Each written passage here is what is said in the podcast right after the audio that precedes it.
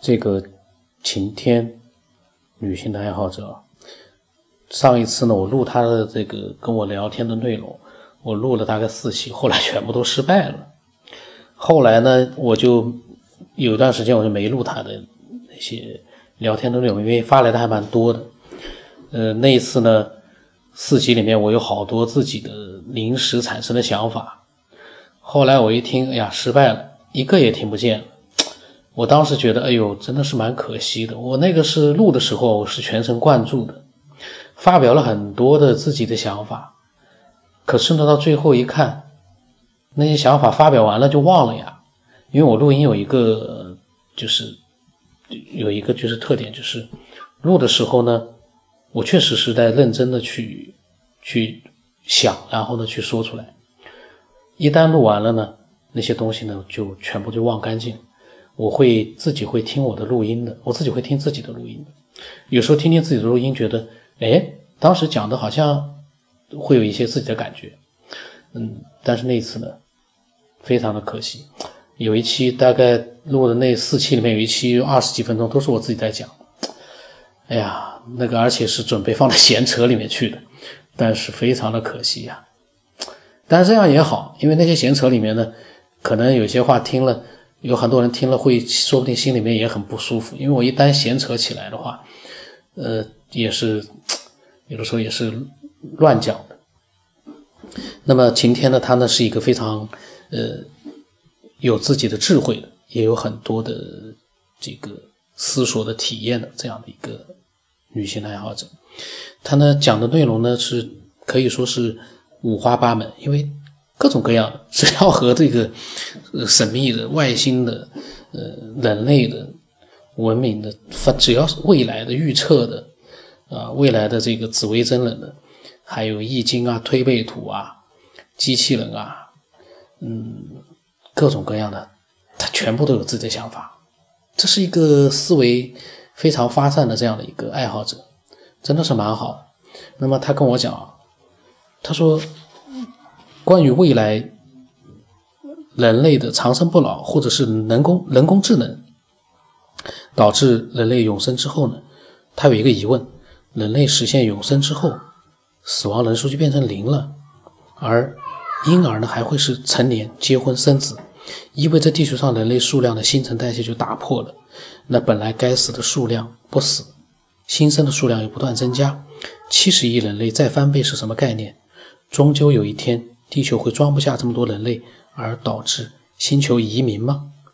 关于这个人类，其实我以前在一期节目里面我有有过自己的想法的，但是现在呢，我一下子忘了那个想法，呃，怎么讲的我忘了。可是你叫我现在再去想，呃，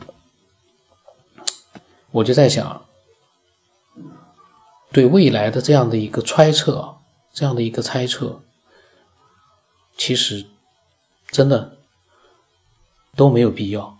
为什么？几千年前，地球上可能全部加起来只有几千万人、几百万人的时候，你去跟他说：“你说我们未来我们会有比现在多几万倍的这个人口，那是什么概念？现在我们是七十亿人，再翻个倍又怎么样？两倍，虽然基数大了，也就两倍，可是以前全球只有一千万人的时候。”翻十倍才一亿，翻一百倍才十亿，翻了七百倍才是现在的人口，总有办法的。人为什么是人？人就是因为聪明，有自己的创造力。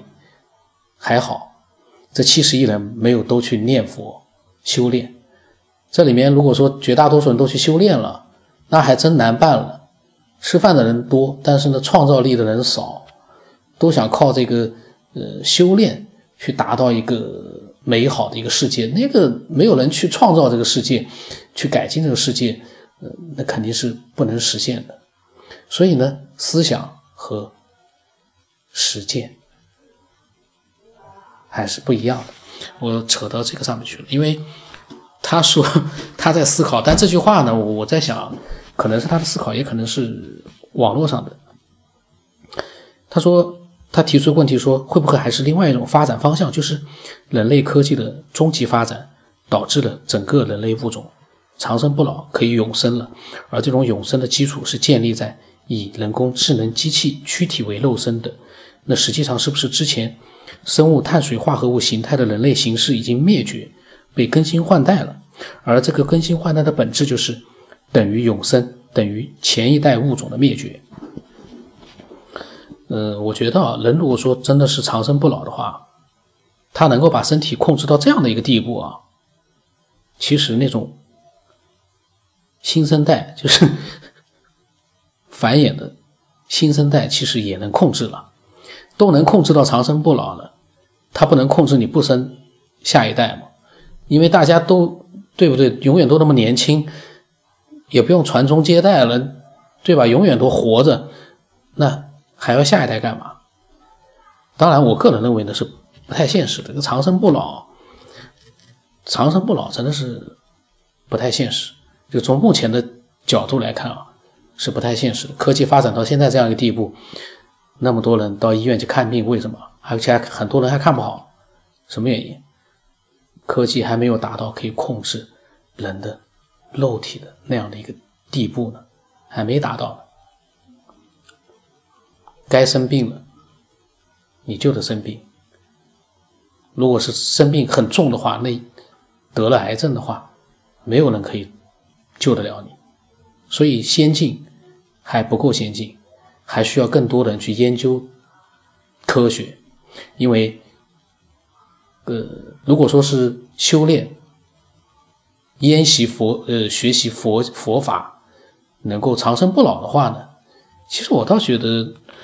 看上去好像是长生不老了，可是，嗯，社会没有发展的话，你没有那些乐趣的话，这个长生不老的意义呢，到最后也是变成就是说，像那些高僧一样，他可能到了另外一个世界去了吧？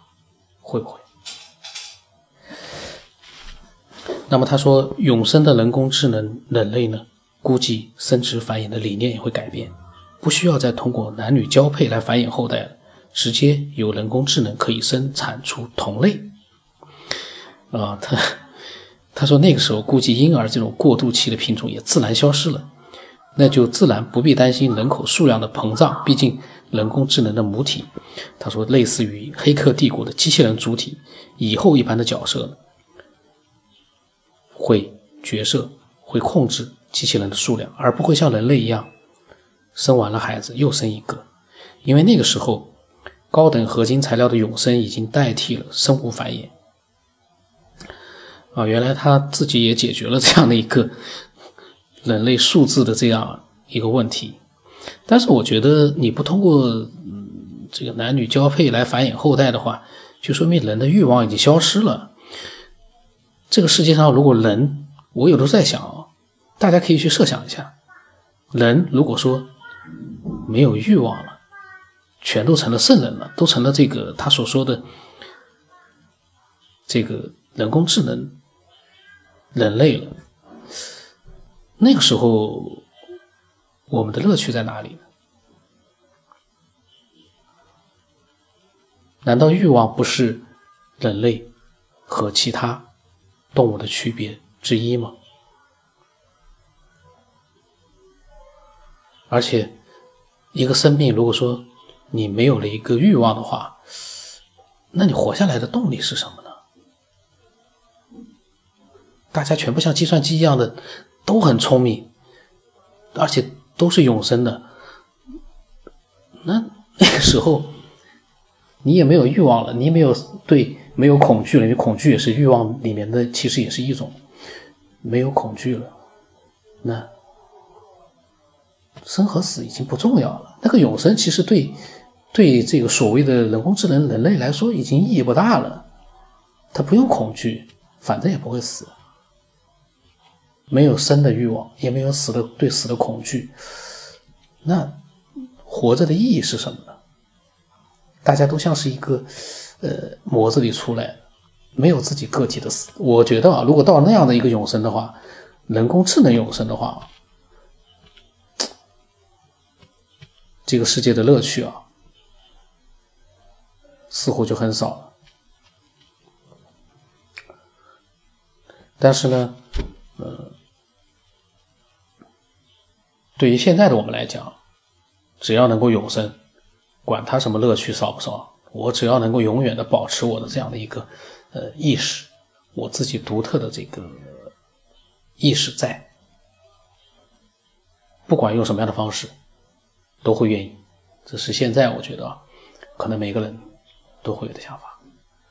但如果像上次一个爱好者，那爱好者微信名字是叫姐姐，他讲了一个网络上其实也有这样的一个，一直有说把人的大脑，把它维持大脑的这个继续的这样的一个呃生存，肉体没有了，就只剩下大脑了。可是那个时候，你真的还能体验到？我们现在的各种各样的这种感觉吗？这个就不知道了。哎呀，不在状态呀。那么这个爱好者呢，他关于这个呢，他发了一些文字呢，我都呃把它给大家分享了一下，然后也讲了很多我的想法。我觉得有的时候这样的一个话题啊。真的，你要是去，呃，认真的去做一个思索的话，里面充满了各种无穷无尽的可能性。有的时候，甚至于这些可能性啊，它都是自相矛盾的。这个也就是它有意思的地方吧，我在想。但是我还是希望，呃，有更多的听众能够发来一些真实的、自己发生的、自己身上的那种。呃，各种各样的神秘的那样的一些案例，我觉得真实的案例会让我们得到更多的一些有价值的、有意义的那样的一些启发。然后呢，我们再开发脑洞，那个就更有意思了。那我的微信号码是 B R V 什么八不让生八，微信的名字是九天以后。呃，很长时间没录了，所以说这个舌头呢一直打结，说话呢。这可能都说不清楚了，那呃，今天就到这里吧。